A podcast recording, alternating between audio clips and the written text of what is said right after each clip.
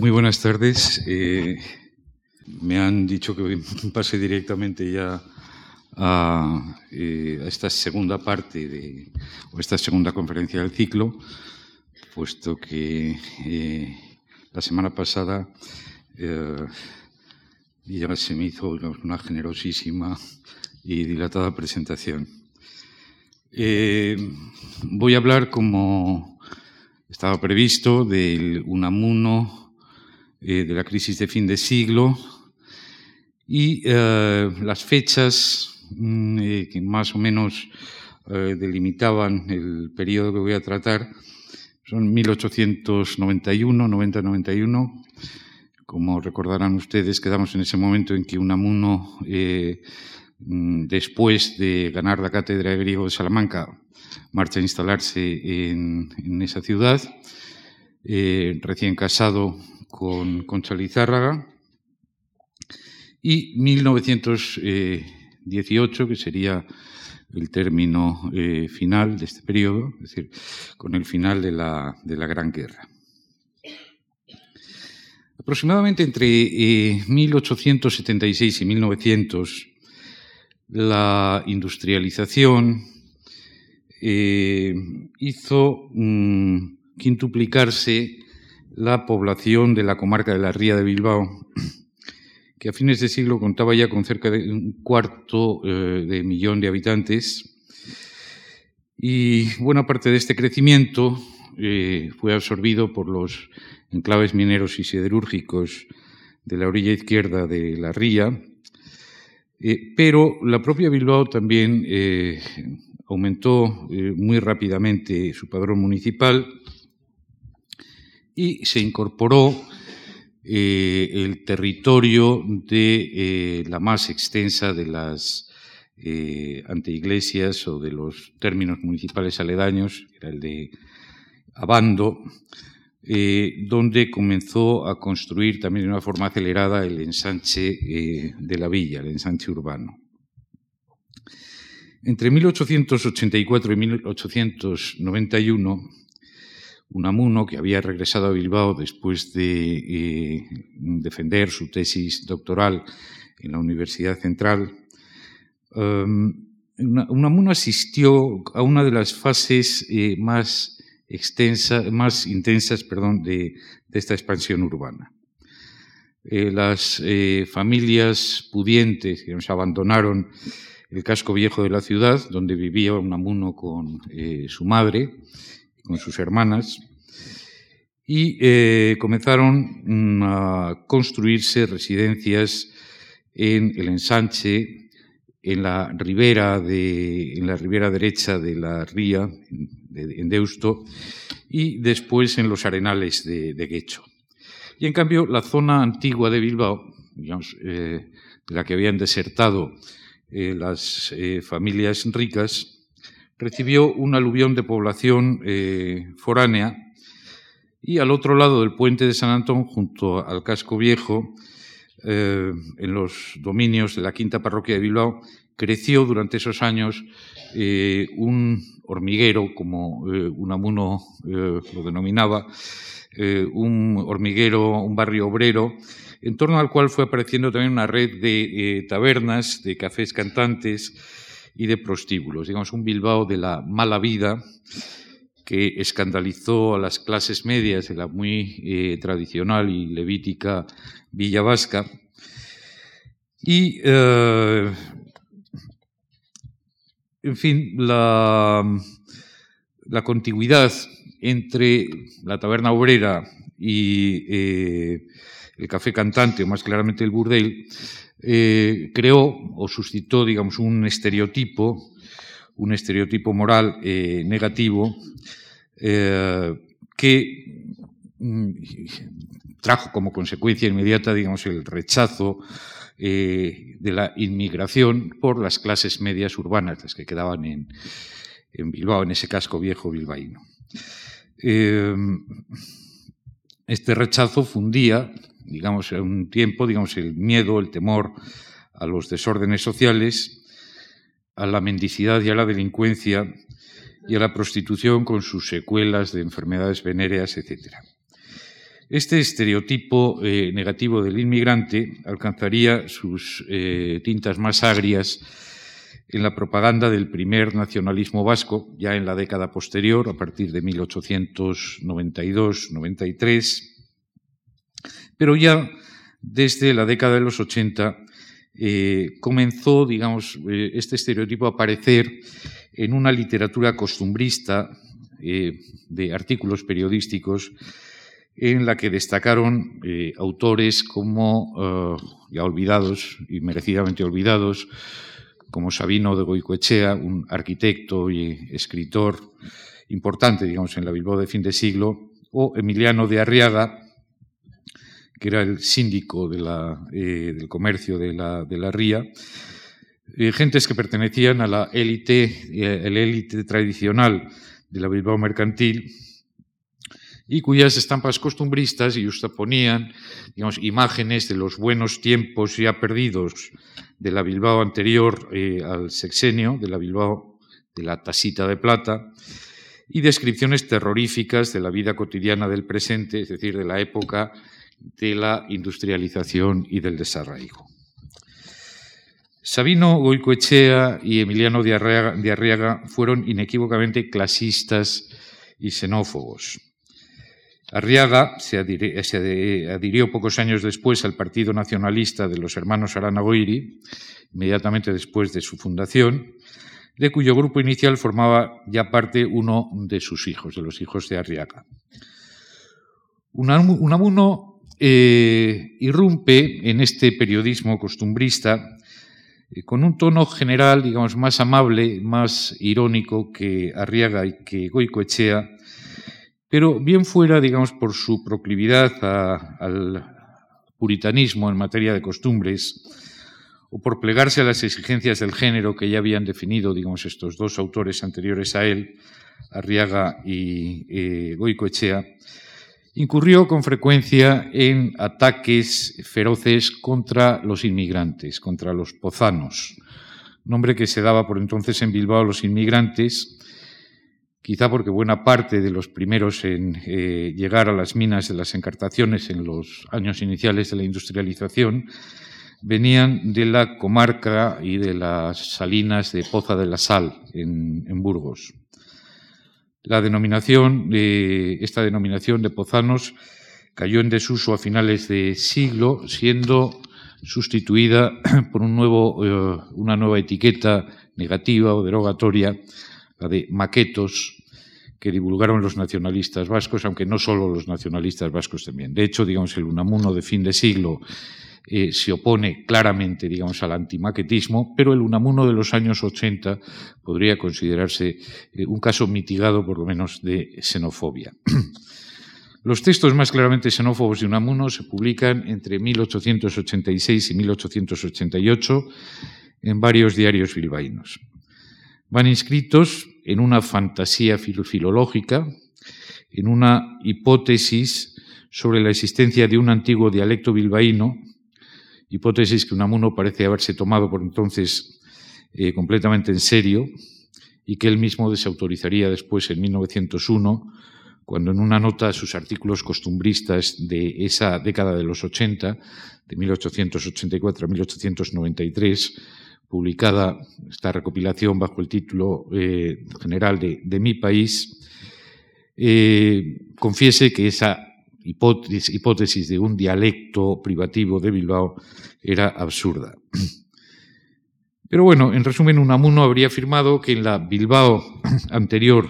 al sexenio democrático se hablaba una forma especial del castellano, una forma local, netamente diferenciada de las otras variedades eh, de la lengua. Ese dialecto, según Unamuno, habría desaparecido en los primeros años de la restauración, eh, arrollado por las hablas de los inmigrantes llegados de eh, otras partes de España. En principio, una hipótesis como esta pues no es en absoluto descabellada. Existen formas peculiares de hablar la lengua en todas eh, las ciudades, en eh, todas las comarcas. Y otra, pero otra cosa es la, magnitud de las diferencias que existan entre esas formas de hablar de una misma lengua, entre esos dialectos de una misma lengua. Y lo cierto es que el Unamuno de 1886 a 1888 exageró las peculiaridades del dialecto bilbaíno hasta el punto de defender que ese dialecto en realidad venía a ser una especie de lengua mixta, eh, una especie de papiamento, diríamos, en cuya composición entraban por igual elementos del castellano y elementos del vasco, por, lo menos en proporciones similares. Esa habría sido, según Unamuno, la eh, lengua original de los bilbaínos antes de la eh, oleada eh, migratoria. Unamuno escribe estos artículos sobre el hipotético dialecto bilbaíno en unos años marcados todavía por su vasquismo de juventud, un vasquismo que ya no era de orientación fuerista, como vimos el otro día, sino federalista. Consciente o inconscientemente,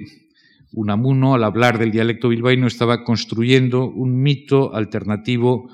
al de la Vasconia independiente de los fueristas. Un mito o el mito de Bilbao como comunidad originaria anterior al pacto constitutivo del Estado. Es decir, un mito cantonalista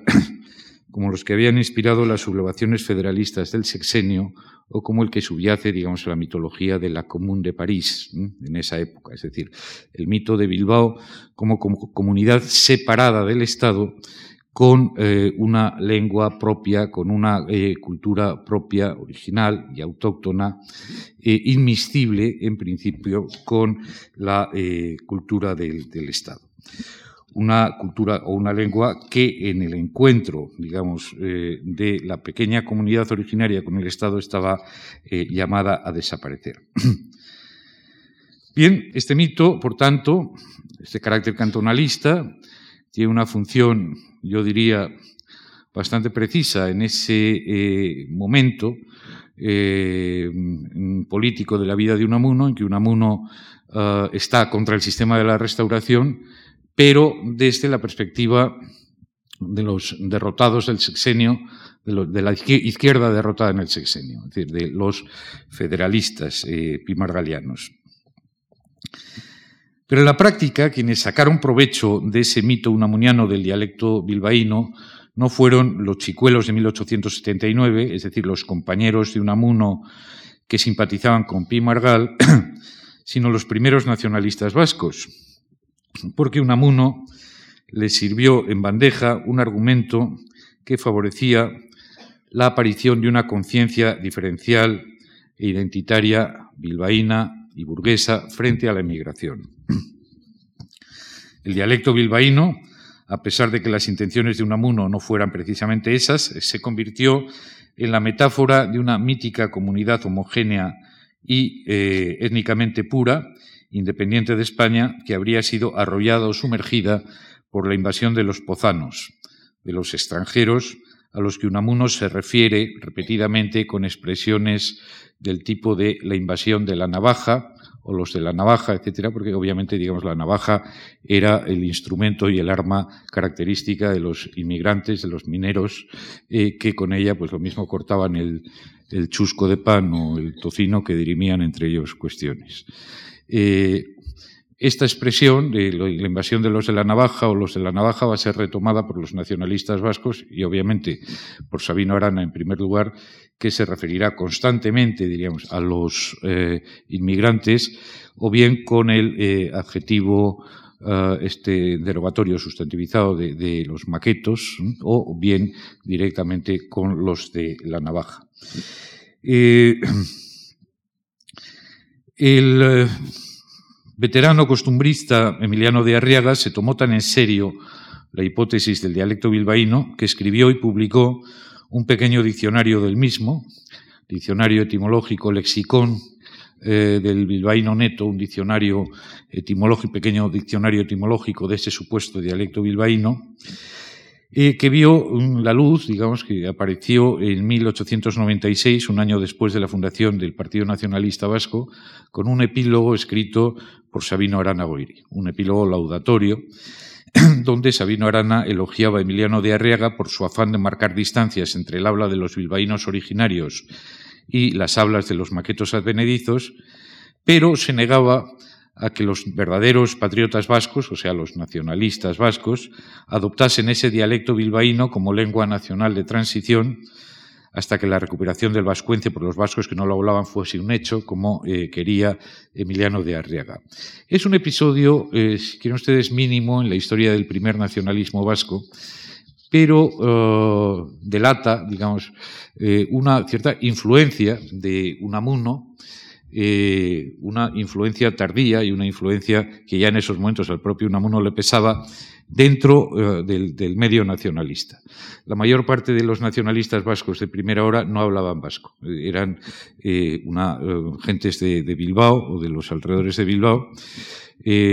no hablaban vasco eh, era un poco absurdo entonces incluso el plantear eh, la necesidad de que aprendiesen el, vasco rápidamente como lengua nacional, porque ni el propio Sabino Arana lo aprendió. Digamos, era bastante difícil en las condiciones del momento, donde no existían, digamos, gramáticas normativas, era bastante difícil. Y además, como mismo Unamuno dice, ¿para qué se va a aprender vasco en Bilbao cuando hace falta tanto el, inglés para el comercio? Es decir, la, donde tiene tareas, digamos, mucho más importantes que aprender vasco. Lo cual, mm, visto desde hoy, pues eh, obviamente parece una actitud bastante sensata. Sin embargo, los nacionalistas tenían ese problema. Es decir, por una parte, eh, no hablaban vasco y por otra debían definirse también cultural y lingüísticamente frente a los inmigrantes, frente a los maquetos.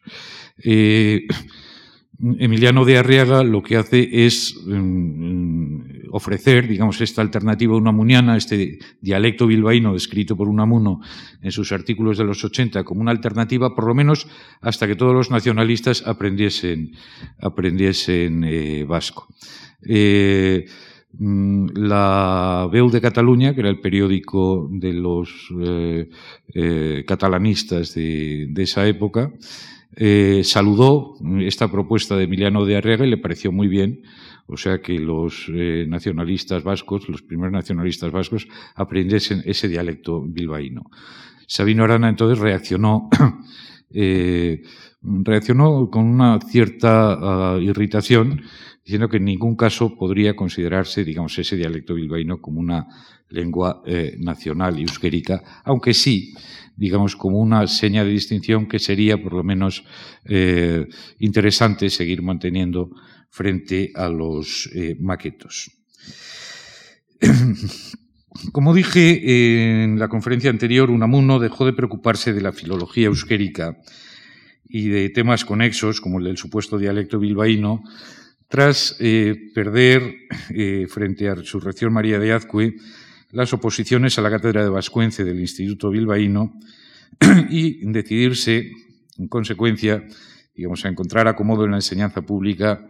por otras vías, las de la filología española, las de la filosofía o las de la filología clásica. Este giro, digamos, en sus intereses profesionales, filológicos, coincidió también con una pérdida de entusiasmo por las ideas políticas del federalismo. Por esas fechas escribe a su amigo Pedro Mújica eh, que Pi Margal, digamos, ha eh, perdido ya eh, todo el favor que tenía de, la, de, los republicanos españoles y que estaba en ascenso entonces, en un ascenso imparable la, figura de Nicolás Salmerón. Eh, de hecho, no es que Unamuno transfiera sus simpatías a Salmerón, pero sí que la retira, digamos, ostensiblemente de, eh, de Pi Margal. Eh, la ideología de recambio, realmente, que permitirá a Unamuno superar el vasquismo, no fue, como ustedes saben, el republicanismo, sino el socialismo, un socialismo al que irá acercándose paulatinamente desde 1889. Ya en ese año, Unamuno muestra un temprano interés por la actividad política entonces incipiente del Partido Socialista Obrero Español en Bilbao. En 1889, el Partido Socialista había conseguido una cierta implantación, diríamos, en la, eh, entre los trabajadores de las minas gracias a la actividad propagandística de uno de los compañeros de Pablo Iglesias, de los primeros compañeros de Pablo Iglesias, el eh, toledano Facundo Pérez Agua, miembro del grupo fundador del Partido Socialista, al que eh, Iglesias había encomendado llevar digamos, la organización del, del partido a Vizcaya. La Vizcaya que en esos momentos aparecía como la California del hierro, digamos como el gran enclave minero y empezaba a ser también, digamos, una importante potencia industrial. Eh, al margen de que Perezagua fuese, que lo era, digamos, un eh, dirigente de primer orden, las condiciones que ofrecía la Vizcaya de la industrialización a la difusión y arraigo del socialismo eran eh, bastante excepcionales. En las minas los trabajadores vivían todavía bajo un régimen de explotación verdaderamente intolerable, obligados a consumir en las cantinas y en las tiendas de los capataces, con horarios laborales de sol a sol. En las minas de Vizcaya no se trabajaba en pozos, eran, minas a cielo abierto, las minas de, eh, las minas de hierro de, las encartaciones eh, vizcaínas. Y bueno, mm, eh, expuestos de continuo, digamos, a la arbitrariedad de los empleadores y de los capataces. Por otra parte, el socialismo no iba a encontrar en Vizcaya la competencia de un movimiento obrero anterior, digamos, ya organizado en otras palabras, no había anarquistas en el País Vasco y las organizaciones eh, obreras de signo católico, generalmente auspiciadas por la Iglesia eh, y apoyadas por la patronal, en cierto sentido, digamos, este sindicalismo, diríamos, amarillo todavía era eh, muy débil. Había algunas mutualidades, sobre todo de, obreros carlistas. Es curioso, digamos, la pasionaria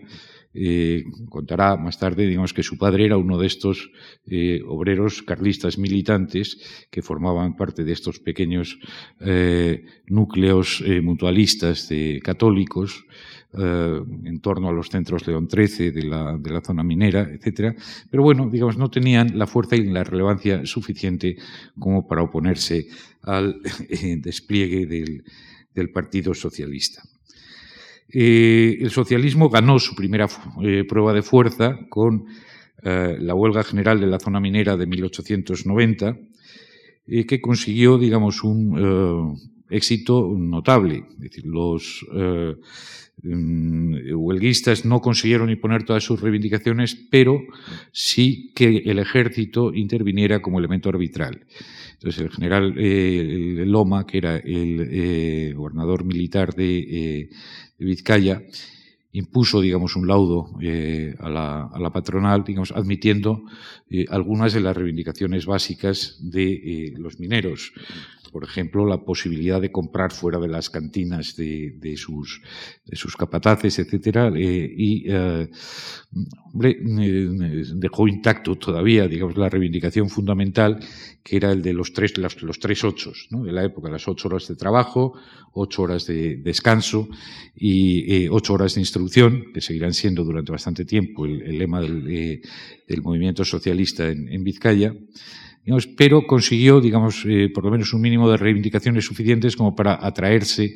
digamos, el interés y el favor de eh, un sector bastante eh, importante de los trabajadores de las, minas que afluyeron, diríamos, durante ese año, el 90 y el 91, a las primeras agrupaciones socialistas de la zona minera y de Bilbao la Vieja, en Bilbao. Unamuno, en una conferencia en el sitio ese año, habla de esas muchedumbres obreras que mientras los viejos liberales de Bilbao celebran el 2 de mayo, no como fiesta nacional española por la eh, Guerra de la Independencia, sino porque el 2 de mayo era el día en que el general Concha había levantado el sitio carlista de Bilbao en 1874, y la sociedad El Sitio de Bilbao, la sociedad de los liberales, digamos, celebraba ese día, digamos, como su fiesta fundamental. Entonces, Unamuno, el 2 de mayo del, 90, eh, llama la atención de los socios del sitio acerca de esas muchedumbres que se manifestaron ayer en Bilbao, digamos, por primera vez, el primero de mayo de 1890, eh, pidiendo las ocho horas de trabajo, ocho horas de descanso, ocho horas de instrucción. O sea que este fenómeno, eh, que era absolutamente nuevo en, Bilbao, digamos, la presencia de una organización socialista, Unamuno lo detecta muy claramente desde, desde el primer momento.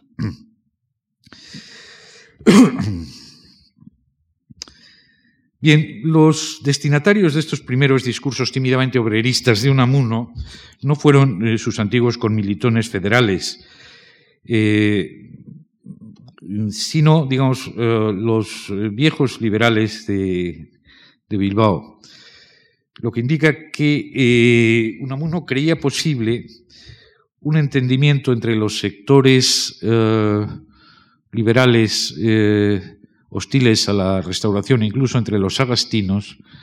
y eh, este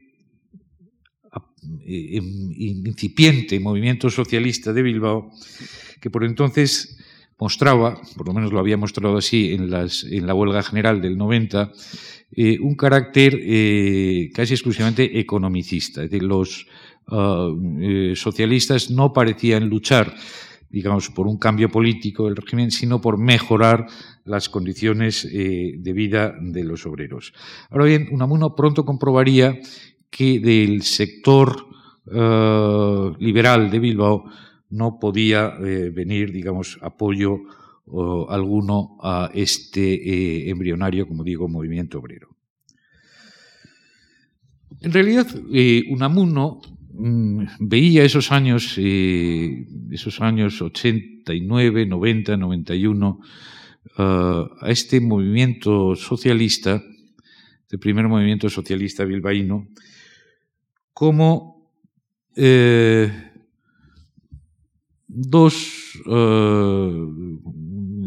veía este movimiento como algo que podía tener dos efectos virtuales importantes, dos efectos eh, importantes en esos momentos. Primero, servir de contención al anarquismo. Es decir, Unamuno uh, odiaba, digamos, biológicamente el anarquismo. Es decir, era, eh, digamos, un amante de un cierto orden, y el anarquismo le parecía eh, digamos, una fuerza terrible de disolución de la comunidad o disolución social. Eh, por una parte veía, digamos, que un movimiento socialista bien disciplinado podía contener el anarquismo y por otra mm, eh, veía también que podía ser un factor de regulación del liberalismo. Porque, dice, así como el anarquismo puede destruir la sociedad, digamos, también los intereses individuales egoístas y la iniciativa privada eh, que ignora, digamos, las exigencias de justicia social podría desembocar en una situación de caos y de desorden no muy distinta, no muy distinta a la que provocaría, digamos, un anarquismo sin contención alguna. Un socialismo exclusivamente reivindicativo en lo económico tendría así como función poner al liberalismo político ante las exigencias eh, fundamentales para el mantenimiento del orden social y lo comprometería con las responsabilidades que eh, conlleva el disfrute de la propiedad o de la propiedad privada. En otras palabras, Unamuno concebía el socialismo como un factor de perfeccionamiento del liberalismo y no como una amenaza para el liberalismo. La visión que del partido de Pérez Agua tenían los contemporáneos liberales bilbaínos de Unamuno era, sin embargo, muy distinta. Unamuno, en el fondo, seguía siendo un evolucionista spenceriano, lo que no contradecía demasiado los principios teóricos del primer socialismo español, que era mucho más deudor del positivismo que de la filosofía marxista, pero eh, que, eh, sin embargo, también perdía de vista eh, algo importante y era la hostilidad eh, abierta de eh, los dirigentes socialistas, empezando por Pablo Iglesias y por Pérez Agua, a lo que había sido, digamos, el, liberalismo eh, del, del liberalismo de la época isabelina y en segundo lugar también a los republicanos y a los republicanos federales, como, como veremos. Aun acercándose, diríamos, eh, al, socialismo, Unamuno no quería abandonar el campo del liberalismo. sin identificarse en absoluto con el liberalismo dinástico de los agastinos ni con el republicanismo salmeroniano que ya representaba en Bilbao el empresario Horacio Echevarrieta, perdón, Cosme Echevarrieta y sus seguidores, intentaría mantenerse, intentó mantenerse en unas posiciones liberales matizadas por su apertura a la cuestión social y en ese sentido trató de estudiar las doctrinas socialistas con vistas a encontrar sus posibles concomitancias con el espíritu liberal. Y así comenzará por pedir a su amigo Mújica, que estaba entonces en Berlín, que le enviara literatura económica de la que leían los obreros socialistas alemanes, no de la que leían los intelectuales socialistas alemanes. Es decir, eh, Unamuno le pide algo así como prontuarios o catecismos que recojan y expongan los principios de manera sintética y comprensible las doctrinas del socialismo. Y cuando habla de las doctrinas del socialismo, se refiere a las doctrinas del socialismo alemán. A él no le interesa, digamos, lo que leían los socialistas de Bilbao en las casas del pueblo, que eran las traducciones de eh, las versiones abreviadas del capital que habían hecho los socialistas franceses o los socialistas belgas como este. Le interesaban eh, los prontuarios de doctrina socialista alemana, es decir, doctrina socialdemócrata. Le interesaba fundamentalmente Bernstein, que es con el que, sin nombrarlo nunca, coincidirá plenamente en su concepción final del anarquismo, perdón, del socialismo, como un socialismo, digamos, evolutivo, como un socialismo que fatalmente tenía que imponerse por el propio desarrollo eh, del eh, capitalismo y de la democracia. Eh, en el otoño de 1901, después de ganar las oposiciones a la cátedra de griego en Salamanca, Unamuno se trasladó con su esposa, Concha, a la ciudad del Tormes. Como observa Luciano González Ejido, su primera toma de contacto con la ciudad eh, no fue eh, agradable, no le entusiasmó en absoluto Salamanca, pero mm, tampoco le decepcionó por completo. Probablemente esperaba o temía, mejor digamos, eh, algo mucho peor de lo que encontró. A comienzos de la última década del siglo XIX, Salamanca tenía en torno a 20.000 habitantes, es decir, una población de más o menos las dimensiones de la Bilbao anterior al sexenio, que era obviamente hasta ese momento la eh, ciudad soñada y perdida, digamos, por Unamuno, la que había evocado en su literatura costumbrista nostálgica de los, de los años 80. Es decir, una ciudad, para decirlo eh, al modo actual, de dimensiones eh, más o menos humanas. En lo político, Salamanca era uno de los burgos podridos característicos de la restauración dominado por los terratenientes de la eh, provincia y por sus clientelas. Como conjunto urbano, la ciudad impresionaba por sus antiguos edificios universitarios, sus conventos, sus contadísimas mansiones nobiliarias, por la catedral, la torre de Monterrey, etc. Pero las casas de la mayoría de sus habitantes eran de pésima construcción y las calles insalubres y malolientes. Sin embargo, no se comía mal los mercados dominicales abastecían a la ciudad de buenos productos eh, eh, hortícolas y sobre todo de productos eh, lácteos y, cárnicos procedentes, digamos, de la, de la ganadería salmantina. por una elemental gratitud gastronómica o por mera resignación, según González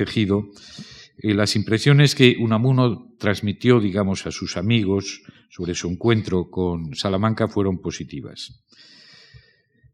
En realidad, Unamuno eh, vio a Salamanca eh, otras ventajas. Eh, su carácter de ciudad rural,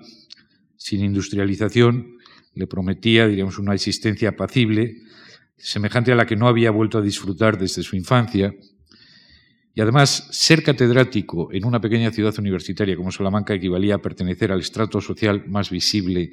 de eh, la sociedad local, es decir, a las fuerzas vivas de Salamanca. El liberalismo socializante le iba a enfrentar seguramente con el sector más poderoso de la ciudad, pero eso, por descontado, digamos, para Unamuno suponía un incentivo añadido. Confiaba, y no sin motivo, en que eh, se haría pronto con el liderazgo de la Salamanca progresista, que también debía existir en, algún, en alguna parte. O sea, de hecho, sus primeros contactos con eh, la universidad a través de, eh, fueron a través de profesores que se le acercaron y declarando, digamos, su condición de liberales avanzados o de liberales progresistas. Entre los periódicos que se publicaban por entonces en la ciudad el diario La Libertad representaba la opinión eh, liberal más combativa, enfrentada a otro periódico, El Criterio, que contaba con el apoyo y protección del obispo Fray Tomás de Cámara y que eh, expresaba de alguna forma la opinión de los sectores carlistas e integristas de, de la ciudad. Unamuno, bajo el seudónimo de Uniquisque, llega a ser en poco tiempo la firma más famosa de la libertad, desde donde combate a los integristas, comienza haciéndolo ya ese año 91, eh, eh,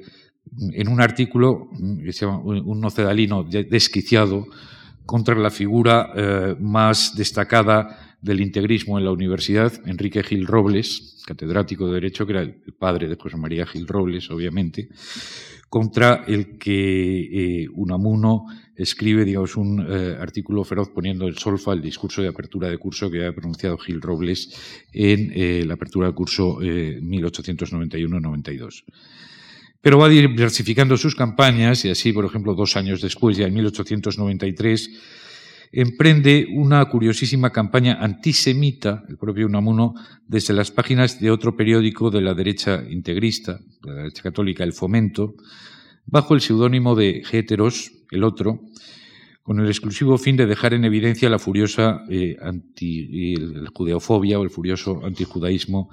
de los integristas y en general de la derecha católica salmantina.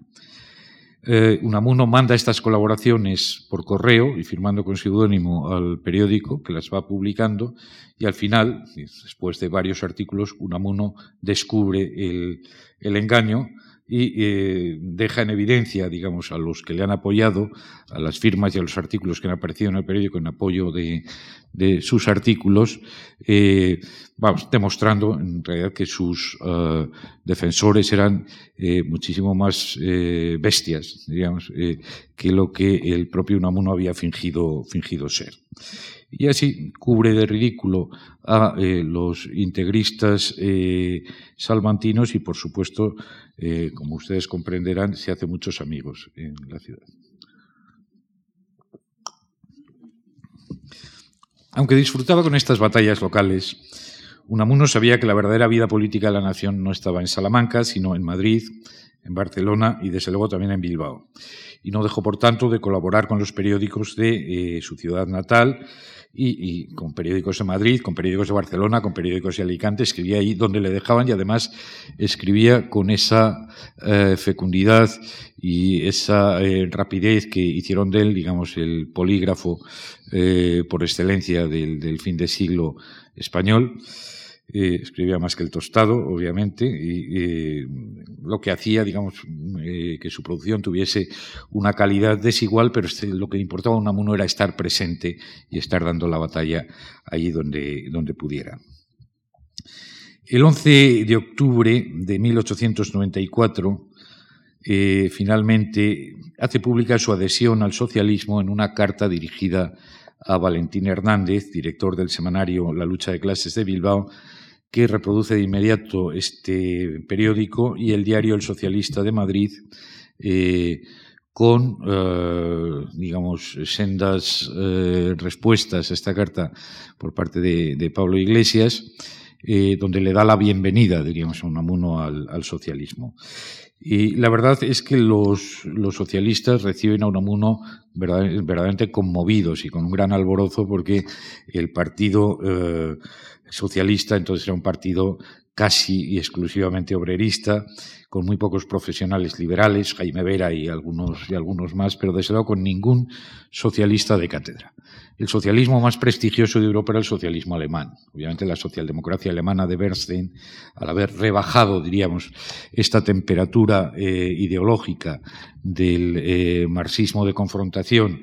eh, había atraído, digamos, a un sector muy importante de la inteligencia alemana y de la inteligencia universitaria alemana. España no era el mismo caso, eh, se mirase por donde se mirase, y entonces la llegada de un joven catedrático que ya empezaba a adquirir un enorme prestigio, por otra parte, como periodista, como publicista y como intelectual, pues obviamente les parece un regalo eh, de la historia, digamos, a los socialistas, a los socialistas españoles. Eh, Unamuno empieza a colaborar inmediatamente en la lucha de clases y también con algunos artículos más esporádicos en el socialista. De hecho, en la lucha, de clases ya en 1897 él eh, escribía Mújica que prácticamente todas las semanas había, aparecido en todos los números de la lucha de clases algún artículo suyo. Eh, la mayoría de ellos, digamos, con seudónimo. La lucha de clases era el órgano de las juventudes socialistas, eh, la rama juvenil del Partido Socialista Obrero Español, que había sido por entonces, muy recientemente, fundada por Tomás Meave. Eh, Tomás Meave era un bilbaíno que, eh, de bueno, familia lequeitiana, pero no nacido en Bilbao, marino, que procedía de este pequeño grupo federalista eh, bilbaíno de los, de los 80 y eh, que había compartido con algunos de los miembros de este grupo ese breve paso por el nacionalismo vasco del federalismo eh, al que me refería el otro día. La llegada de Meave al federalismo había ido precedida por una crisis personal que le apartó de la fe católica tras una infancia y una juventud eh, intensamente devotas. En el grupo de los federalistas bilbaínos se encontró un ambiente propicio para el desfogue anticlerical, porque en principio eh, parecía que una de las señas de identidad fundamentales del republicanismo español del sexenio era que eh, pasar por los más comecuras del país, o sea, un anticlericalismo verdaderamente virulento, por lo menos en el aspecto retórico. Y eh, ese desfogue anticlerical de, Tomás Meave había encontrado ahí un ambiente bastante propicio. Y se le llevó consigo, llevó consigo este anticlericalismo republicano al Partido Socialista cuando ingresó, pidió el ingreso en este partido y, eh, desde luego, lo transmitió a las juventudes socialistas que fueron eh, hechura, hechura suya. El anticlericalismo virulento de Meave se contagió también a la redacción de la lucha de clases y a Valentín Hernández, a su eh, director. A Unamuno, el anticlericalismo de los socialistas bilbaínos le desagradó enormemente desde el primer momento.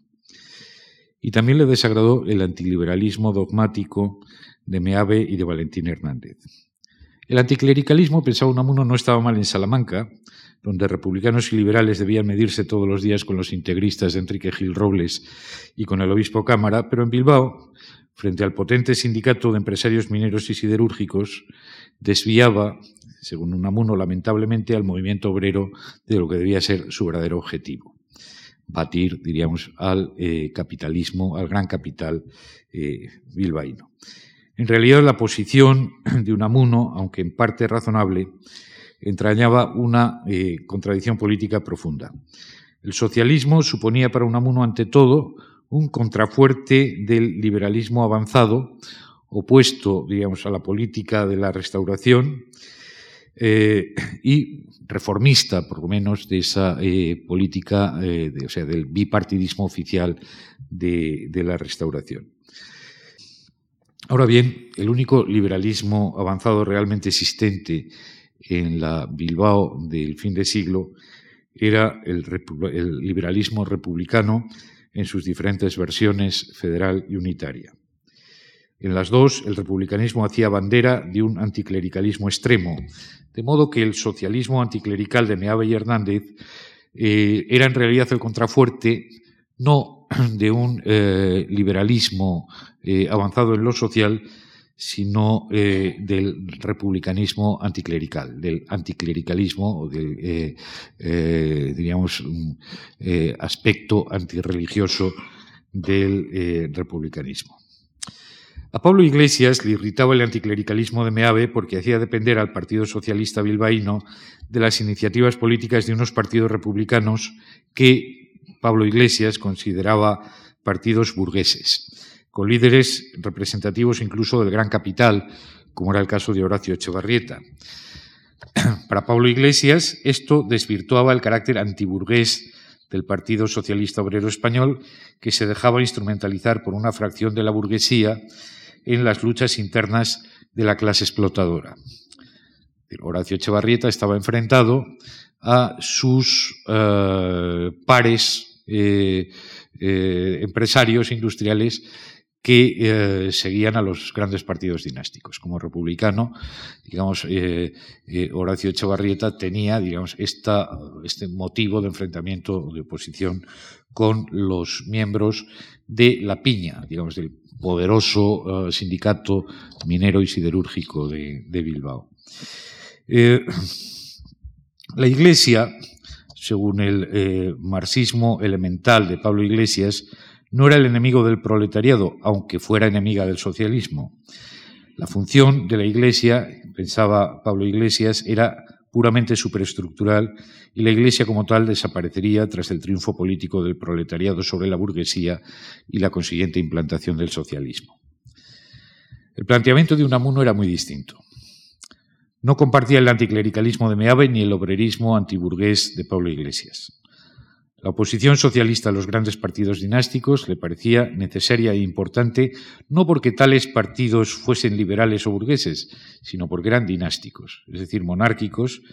y para Unamuno el principal enemigo del liberalismo avanzado y necesariamente socializante, es decir, un liberalismo ideal evolucionista, según eh, las ideas de Spencer,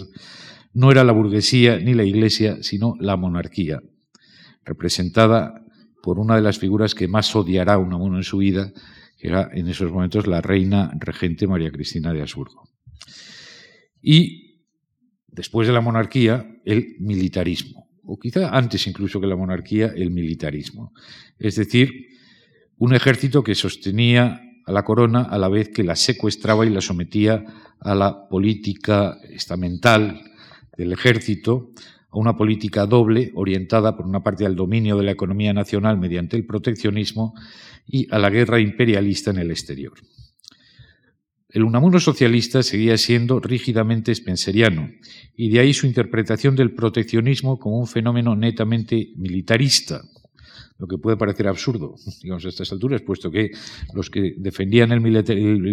el proteccionismo, la política proteccionista, era un sector del, eh, eh, liberalismo español, el sector más conservador, el canovista y desde luego los empresarios, los grandes empresarios textiles y siderúrgicos. Pero, digamos, para Unamuno, eh, en, su origen, el proteccionismo no se explicaba sino como una ideología militar. ¿Por qué? Bueno, pues para Unamuno el propio régimen de la restauración descansaba en la supremacía política de los militares, que fueron los que trajeron al hijo de Isabel II y los que habían pactado con los conservadores, herederos del moderantismo isabelino, la eh, restauración. En realidad, Unamuno no se equivocó mucho en cuanto a lo que fueron las preferencias en materia económica del ejército eh, durante eh, el fin de siglo y la primera mitad del, del, siglo XX. Es decir, el ejército, sobre todo cuando tuvo la oportunidad de hacerlo, durante el franquismo se mostró, digamos, como un, eh, una fuerza claramente proteccionista lo, y, muy intervencionista en lo, en lo económico. Sin embargo, en ese momento, digamos, estamos hablando de las vísperas de los aranceles canovistas de 1895, este mensaje eh, que lanzaba Unamuno, digamos, a sus, a sus lectores eh, obreros, a sus lectores socialistas, no podía ser comprendido por estos, que lo que veían era que los defensores del, del proteccionismo eran los conservadores y los empresarios y no los, y no los militares. Pero bien, descontando algunos altos jefes como Loma, que venían del liberalismo neto del sexenio, los militares eh, españoles eran en esos momentos ya, y seguirían siendo por mucho tiempo, mayoritariamente partidarios del, proteccionismo. y al mismo tiempo no eran buenos gestores de sus, eh, de sus funciones. Lo demostraba su ineficacia en las guerras coloniales y el fuerte endeudamiento del Estado por las guerras de ultramar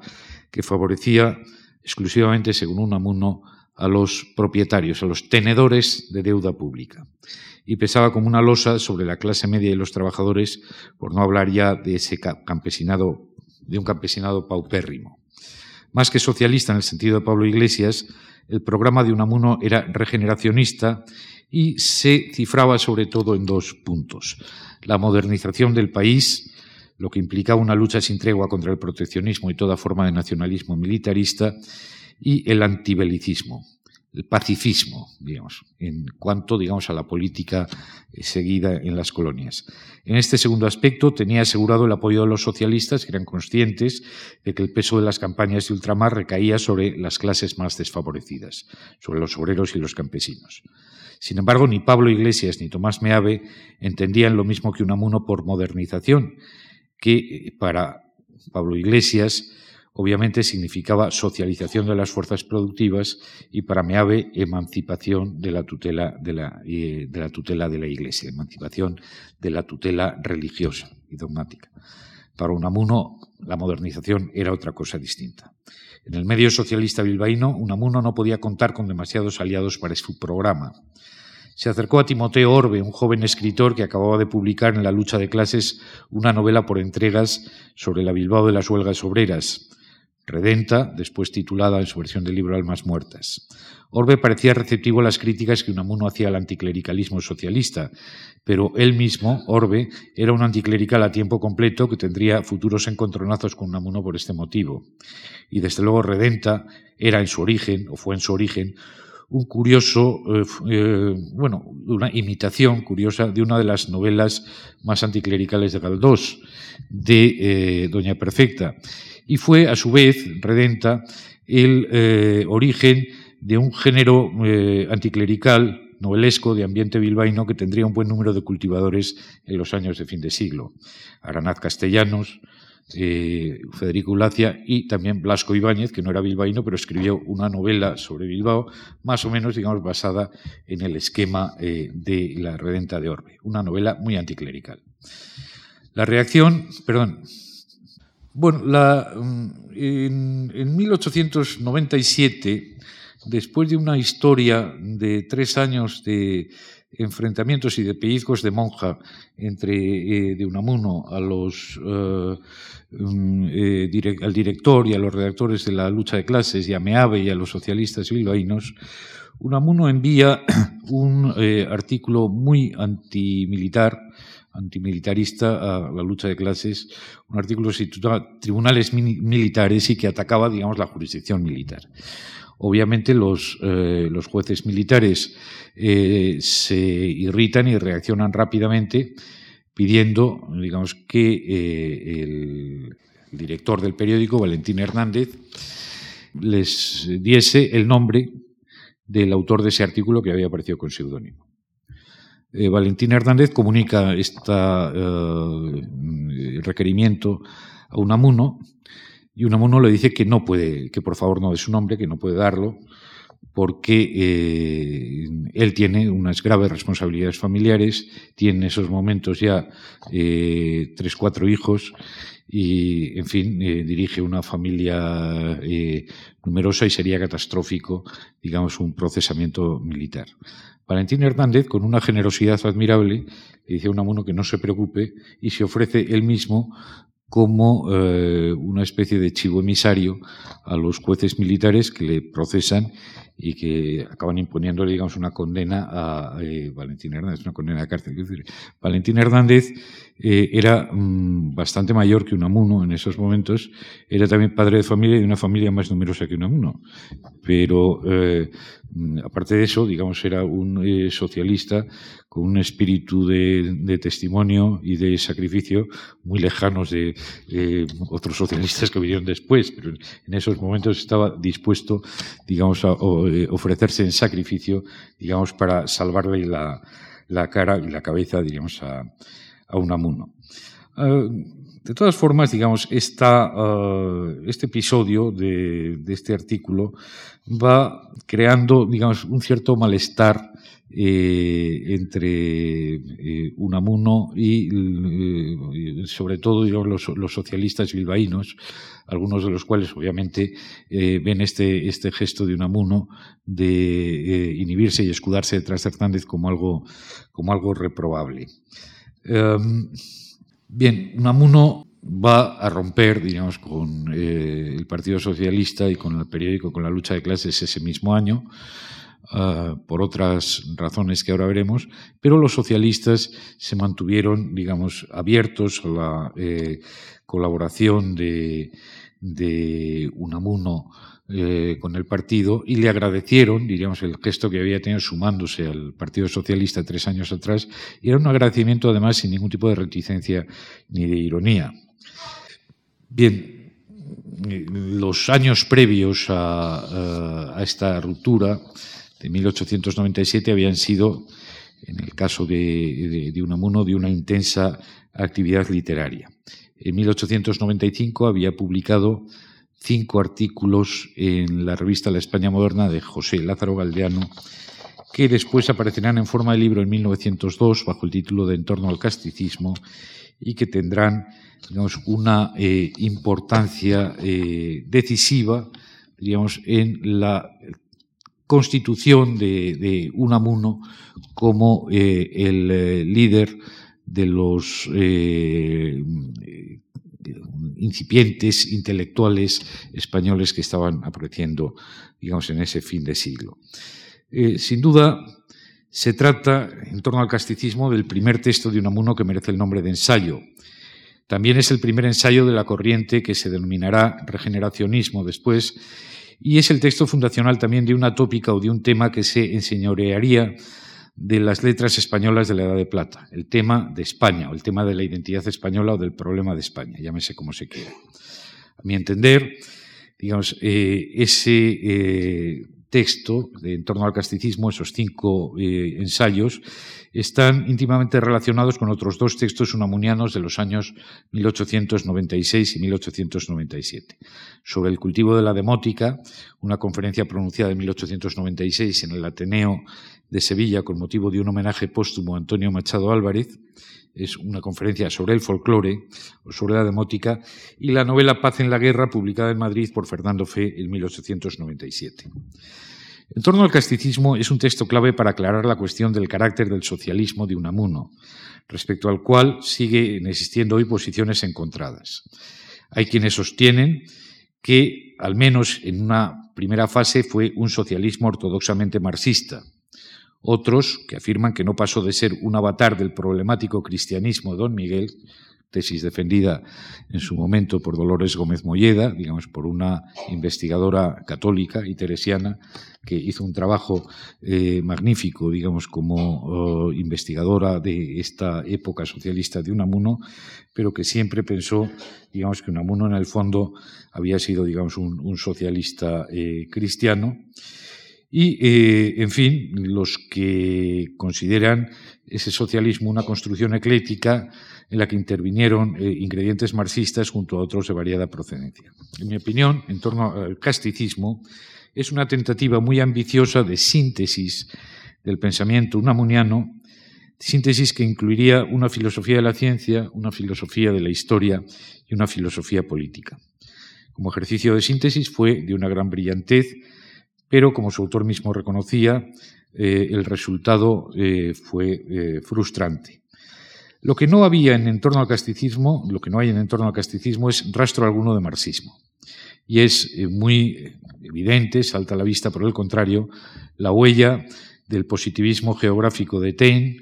de la sociología evolucionista de Spencer y de la psicología de los pueblos, esa nueva disciplina que se había eh, eh, difundido, digamos, en Alemania por autores como Wundt y Lazarus. Pero ninguna deuda con Marx. Si acaso una muy tenue influencia de la dialéctica hegeliana del espíritu, y aun en este caso creo que al contrario de lo que el propio Unamuno decía, se trata de un Hegel visto a través del evolucionismo de Spencer y no como quería Unamuno de eh, una Hegel, un Hegel que había logrado hegelenizar y dialectizar su eh, evolucionismo de juventud. Lo que es muy claro y sorprendente en alguien que se afirmaba socialista es que Unamuno, en torno al casticismo, no parece interesarle en absoluto el capitalismo como tal. No parece interesarle en absoluto el capitalismo como civilización,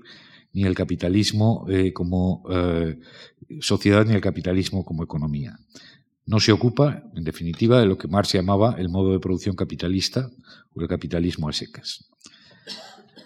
En este sentido, los defensores del marxismo unamuniano siempre se han estrellado contra la evidencia de que Unamuno, digamos, no, eh, el Unamuno de la época eh, socialista, diríamos, no argumenta jamás en términos eh, marxistas ni de lejos. Carlos Blanco Aguinaga, que fue mi director de tesis en su momento y que ha sido, digamos, uno de los defensores más empecinados de esta, de este, del Unamuno marxista, en sus seminarios nos llamaba la atención sobre un párrafo de Paz en la Guerra, de la primera novela de Unamuno de 1897, donde se describe la vida de los campesinos de Vizcaya en las fechas de la Revolución de 1868 en estos términos. Y les leo. El día de la gloriosa, el día 19 eh, de septiembre de 1868, de la insurrección contra Isabel II, había sido para ellos como los demás días, como los demás sudaron sobre la tierra viva que engendra y devora hombres y civilizaciones. Eran los silenciosos, la sal de la tierra, los que no gritan en la historia. No se quejaban como en la villa del gobierno, ni le culpaban de sus males. La sequía o el pedrisco, el carbúnculo, el carbúnculo o la epizotia, no eran debidos al hombre, sino al cielo viviendo en trato íntimo y cotidiano con la naturaleza, no comprendían la revolución. La costumbre de habérselas con aquella, con la naturaleza, que procede sin odio y que sobre todo llueve lo mismo, les daba resignación.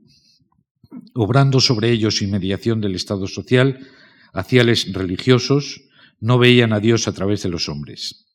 Tampoco se había roto para ellos el primitivo nexo entre la producción y el consumo. Confían la semilla a la tierra y al cielo y aprenden a esperar. Amasaban la borona de su alimento sin culpar al hombre en las escaseces de maíz. Dependían de su tierra y de su brazo, sin más mediador entre aquella y este que el amo, cuyo derecho de propiedad acataban sencillamente cual un misterio más. Tan natural como los sucesos todos diarios, a él sometidos como al yugo sus bueyes, borrada de su conciencia colectiva la memoria del arranque de la historia cuando nacieron juntas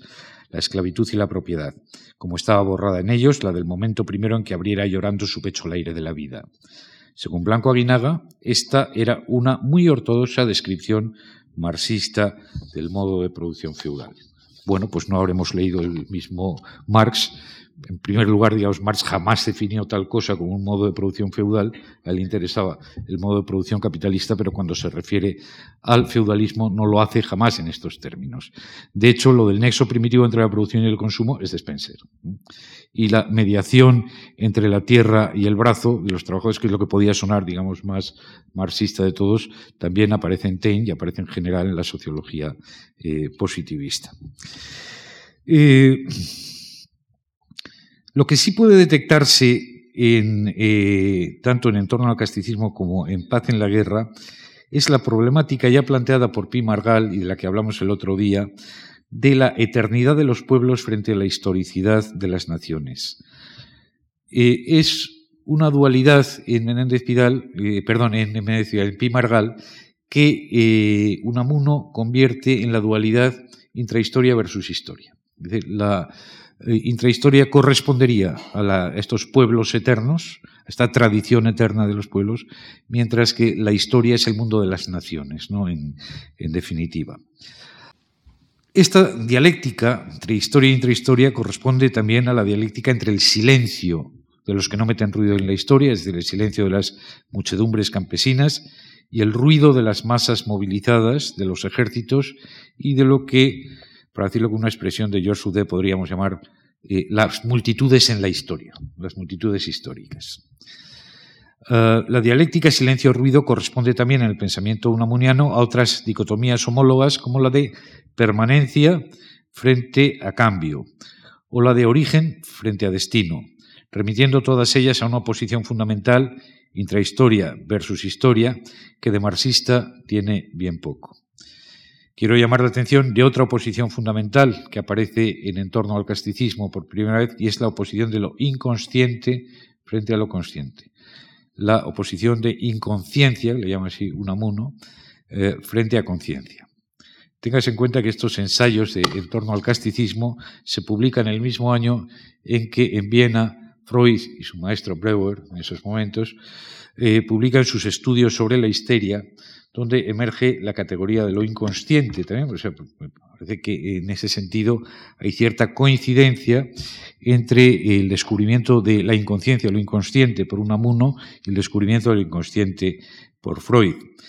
Pero de nuevo nos encontramos aquí con una limitación insalvable de Unamuno a la hora de percibir lo individual, como veíamos el otro día, que para él no tiene sentido separado de las prótesis comunitarias. La existencia humana, en definitiva, es siempre existencia con otros para Unamuno, existencia en comunidad y supone una solución de compromiso entre un origen que pervive como oscura atracción hacia la inconsciencia de la naturaleza y un destino postulado como proyecto histórico o eh, proyecto histórico-político deliberado. De la tensión entre historia e intrahistoria surge lo que Unamuno denomina presente momento histórico, es decir, la modalidad privativa de la existencia humana. Los hombres viven en el presente eh, momento histórico. En Paz en la Guerra, esta oposición de intrahistoria e historia viene marcada o simbolizada por los apellidos de los dos protagonistas de la novela. Eh, Ignacio de Iturriondo y Pachico Zabalbide. Ambos son una especie de emanaciones o trasuntos en parte de la propia biografía de Unamuno. Iturriondo en vasco significa junto a la fuente y Zabalbide también desde el vascuence podría interpretarse como cauce ancho o ancho cauce. La idea se la dio Unamuno una definición del pueblo vasco debida al geógrafo anarquista Elisée Reclus, que definía al pueblo vasco como un río que eh, desde un humilde origen eh, iba a perderse, digamos, en el mar de la humanidad. Como imagen de la existencia humana, el río es una de las más socorridas, una de las más tópicas desde Heráclito a Manrique. Pero para Unamuno representa en sí mismo el río esa idea de tensión entre origen y destino. El otro día, como ustedes recuerdan, Hablamos también de la oposición que él hace dentro de su propia estirpe familiar entre los Jugo y los Unamuno. Los Jugos son eh, la familia o linaje, digamos, arraigado en el origen. Los Unamuno son el origen de, eh, perdón, el linaje de comerciantes que van y vienen sin, parar, un linaje sin, raíces. Esta dicotomía entre arraigo y origen y desarraigo y dispersión es eh, fundamental, diríamos, en este pensamiento unamuniano de eh, sus años eh, de militante socialista y como ven ustedes poco tiene que ver con el socialismo. En, torno al casticismo y paz en la guerra, Unamuno vuelve a la fase crucial histórica del sexenio revolucionario. Eh, vuelve a pensar sobre el sexenio democrático, sobre la guerra carlista, y encuentra allí enfrentadas las dos fuerzas que determinan la existencia de la comunidad española eh, la fuerza, eh, digamos, regresiva, eh, que significa, digamos, la atracción irreprimible del origen, el carlismo, y el revolucionarismo utópico de los federalistas. La primera visión de su nueva comunidad imaginada es, por tanto, la de una tensión, la de una guerra civil permanente. España como guerra civil permanente entre tradición y revolución. En cierto modo, estas dos fuerzas constitutivas de la nación se le representan en su propia experiencia biográfica como la atracción hacia los orígenes del vasquismo romántico y el sueño utópico proyectado hacia el futuro del socialismo internacionalista. La España imaginada de Unamuno no coincide evidentemente con ninguna de estas dos, eh, de estas dos fuerzas. En la tensión entre ambas, entre eh, casticismo y europeísmo, entre localismo estrecho y cosmopolitismo abstracto, es donde se manifiesta el ideal que hay que construir como respuesta al marasmo del presente. Stephen Roberts sostiene muy convincentemente que Unamuno utilizará su tremenda crisis espiritual de 1897 para adaptar su yo, adaptar su eh, personalidad a esta nueva tarea que se le presenta en el horizonte histórico de su abandono, de su ruptura con el socialismo. Esa crisis, la crisis de 1897, es quizá uno de los episodios más conocidos, si no el más, de la biografía unamuniana. Ahora, lo que no está claro es su etiología, sus causas, lo que desencadena esa crisis. Puede haber muchas causas, empezando por la enfermedad y la muerte de Raimundín, el último de sus hijos, que padecía una hidrocefalia congénita. Lo cierto es que esta crisis le sobreviene la noche del 23 de marzo de 1897, cuando, y cito a González Ejido, Unamuno se despertó acongojado, con una gran opresión en el pecho y sufrió un ataque de terror porque se notó el corazón desbocado, la respiración agitada, ahogos y dolores precordiales. En esta situación rompió en un llanto incontenible con todos los síntomas de un síndrome neurótico y el temor de un infarto de miocardio. Bien, es una descripción breve, pero muy minuciosa y además muy exacta desde el punto de vista médico de lo que es una típica crisis de angustia. Como las que lanzan a los eh, tratamientos y a las terapias eh, psicoanalíticas o psiquiátricas de todo tipo a millones de individuos, digamos, todos los años, a millones de individuos de, edad eh, mediana o mediando la treintena, por lo menos. Los psiquiatras de los servicios hospitalarios de urgencia están hartos de llevárselas con individuos que presentan estos síntomas. Agitación nerviosa y alteración del pulso, disnea por hiperventilación y el consiguiente ataque de pánico. Las causas pueden ser muy variadas, aunque hoy se tiende a unificarlas bajo una etiqueta única, el anglicismo estrés. Con mucha frecuencia estas crisis se repiten y derivan en fobias o comportamientos fóbicos. La agorafobia suele ser el más frecuente de ellos. Y Unamuno lo padeció, obviamente. Bueno, pues no es grave. Este tipo de disfunciones o alteraciones no es grave. Los psicoterapeutas que tienen que vivir de algo recomiendan a los afectados iniciar tratamientos larguísimos y costosos. Pero en realidad estos desarreglos pueden tratarse eficazmente con miedos relajantes, de baja intensidad. Unamuno tomó otra vía. Se apresuró a convertir, digamos, esta crisis de angustia en una crisis espiritual. Emprendió un largo autoanálisis sobre el patrón de otras crisis anteriores muy distintas, sin sintomatología neurótica, que habían tenido que ver directamente con sus dudas de fe, el abandono juvenil de sus prácticas religiosas de infancia y su racionalización o tentativas de racionalización de un cristianismo que había vivido hasta entonces, hablo de sus años de estudios universitarios, como una religión sentimental y romántica. La crisis se había resuelto tras una serie de conversiones chateaubrianescas mediante una relegación de las dudas religiosas al olvido y una reconfortante instalación correlativa en la racionalidad de la ciencia y en la creatividad literaria, así como en una actividad pública política más o menos desenfrenada. A raíz de la crisis de 1897, Unamuno interpretará esta solución de sus crisis juveniles como una huida culpable del problema fundamental, del problema del sentido de la existencia. Y el efecto de esta interpretación se ha juzgado tradicionalmente por la crítica unamuniana, sobre todo por la de, la, de orientación progresista, como un efecto absolutamente demoledor, porque, digamos, eh, a través de su abandono, diríamos, a esta ah, eh, profundización mística eh, en la fe perdida, Digamos, Unamuno habría renunciado a todos sus presupuestos racionales y científicos para sumergirse en el insoluble problema de la necesidad de creer, de la necesidad física de creer que su propia razón le negaba. Pero Roberts presenta otra teoría que me parece más ajustada a los hechos. Esta crisis habría servido a Unamuno para dotarse del lenguaje necesario para abordar una nueva tarea, la construcción dialéctica del intelectual moderno, él mismo, en estrecha relación con la construcción de la nueva comunidad imaginada o soñada o prometida, es decir, España. Para esa tarea, el lenguaje de la ciencia le era absolutamente innecesario y, lo que es peor, perjudicial. Necesitaba un lenguaje religioso y, más concretamente, cristiano, lo que es lógico porque todo nacionalismo parte de una transferencia de sacralidad. La nación pone sentido allí donde la secularización ha impuesto contingencia, ha difundido la contingencia. Lo que Unamuno se propone enseñar a los españoles a partir de ese momento es que la existencia del individuo no tiene sentido sin una esperanza de salvación y que el individuo solo se salva en la comunidad y en la comunidad nacional, por más señas. La correspondencia con Ganivet de la primavera y verano de 1898 muestra ya algunos rasgos del enfoque intrahistórico que adopta ese proyecto de construcción intelectual de la comunidad imaginada. El cruce público de cartas entre los dos amigos a través de las páginas del Defensor, Diario de Granada, pretendía o preludia, perdón, lo que serán en el futuro las grandes polémicas sobre el ser de España, la de Castro versus Sánchez Albornoz o de Bosch Impera versus Menéndez Vidal.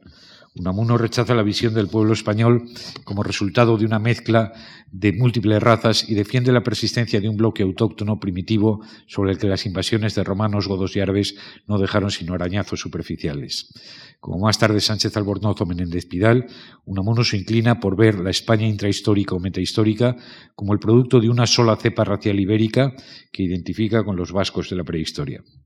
Las coincidencias con la idea de nación de Barré y de otros representantes europeos del nacionalismo integral no deberían sorprender a nadie. Como en estos casos, Unamuno propugna la necesidad de una pedagogía nacional, una pedagogía que forme españoles, superando la sequedad cientificista del positivismo. A este programa pedagógico nacionalizador responden los tres textos fundamentales de la década posterior al desastre de 1898, es decir, Amor y Pedagogía, la novela de 1902, que es también un fuerte alegato contra el positivismo, La vida de Don Quijote y Sancho de 1905 y Recuerdos de niñez y de mocedad de 1908, como ya vimos el otro día, a los que cabría añadir, obviamente, eh, en torno al casticismo, que se publica como libro en 1902, el mismo año de la aparición de Amor y Pedagogía. En diciembre de 1900, Unamuno fue nombrado rector de la Universidad de Salamanca. Su renombre no cesó desde entonces de crecer en España e Hispanoamérica, al compás de sus numerosos artículos publicados en la prensa de muchas capitales eh, españolas y sudamericanas, así como de sus sonadas intervenciones en actos públicos y congresos, como los Juegos Florales de Bilbao de 1901, donde su discurso contra el nacionalismo vasco y la eh, invitación que dirige a sus paisanos en favor de un abandono del vascuence provocaron un gran escándalo, o asimismo el Congreso de Valencia de 1905, donde defenderá a Darwin en un clima de fuerte enfrentamiento entre el laicismo republicano y la militancia católica. Se le considera ya como el líder indiscutible de la gente nueva, o sea, de lo que más tarde será conocido como la generación del 98, un marbete de inspiración orteguiana pero acuñado por Azorín, y que Unamuno no reclamará para él mismo hasta una fecha bastante tardía. En 1923 es el prólogo de la segunda edición de Paz en la Guerra, publicado por la editorial Renacimiento. En rigor, la influencia del pensamiento unamuniano en el resto de los miembros de dicha generación fue mayor de la que aquellos estaban dispuestos a reconocer. El planteamiento intrahistórico o etnohistórico de muchas de las narraciones barogianas, o de los artículos y novelas de Azorín, o de los ensayos de Maestu, delata su deuda con en torno al casticismo, pero los tres escritores fueron muy reacios a admitirlo al contrario que Antonio Machado Ruiz, que le profesó a Unamuno siempre admiración y cariño, y estuvo dispuesto a atribuirle una desmedida influencia en su obra poética. Desmedida porque mucho de lo que parece unamuniano en la poesía y en el pensamiento de Antonio Machado es en realidad una herencia de la demótica de Antonio Machado Álvarez que compartían su hijo y Unamuno entre 1910 y 1914, a la vez que prosigue su intensa actividad como conferenciante en diversas capitales de España, va dando a la imprenta recopilaciones de artículos de crítica literaria y ensayismo político y mantiene una abundantísima correspondencia con escritores vascos, Masterra, por ejemplo, catalanes como eh, Maragall, como eh, eh, Corominas, como Pere Corominas, hispanoamericanos, como Alfonso Reyes, como Darío, etcétera, portugueses, etcétera. En 1913 y 1914 publica sus dos obras fundamentales, si no, digamos, las más importantes, si las más emblemáticas y personales, con las que más identifica a Unamuno. El ensayo del sentimiento trágico de la vida y Niebla, la novela o Nibola de 1914, que lo consagrarán como una de las figuras más relevantes de la narrativa europea. Son estas obras, especialmente Niebla, la que llamará la atención de la nueva crítica de Allende del Rin y harán famoso a Unamuno más allá del estrecho círculo de los hispanistas franceses como Morel Fatio, como Cassou, etc. Pero 1914 es también una fecha amarga para don Miguel, a causa, en primer lugar, de su destitución del rectorado de Salamanca por el ministro liberal de Instrucción Pública, Bergamín.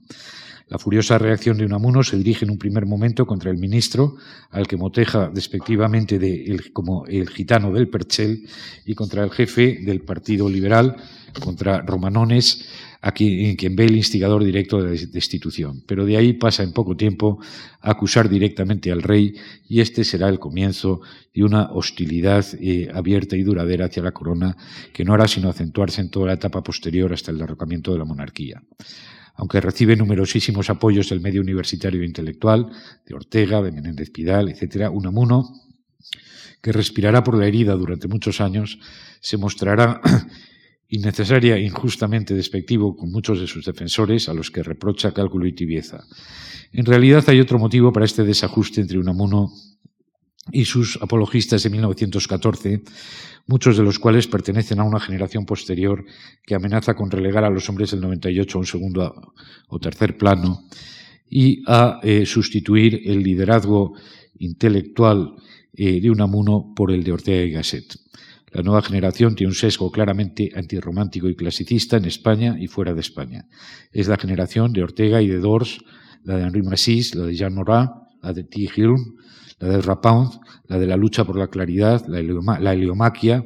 eh, el furor clásico, el destén olímpico por el brumoso siglo XIX, y Unamuno era aún, en gran medida, muy siglo XIX, romanticismo y positivismo. La Gran Guerra le dará ocasión para reactivar su fobia antimilitarista que dirigirá contra Alemania, la patria del eh, militarismo, según Unamuno, contra los germanófilos españoles y, como no, contra Alfonso XIII, el hijo de la austríaca como le empieza a llamar entonces despectivamente.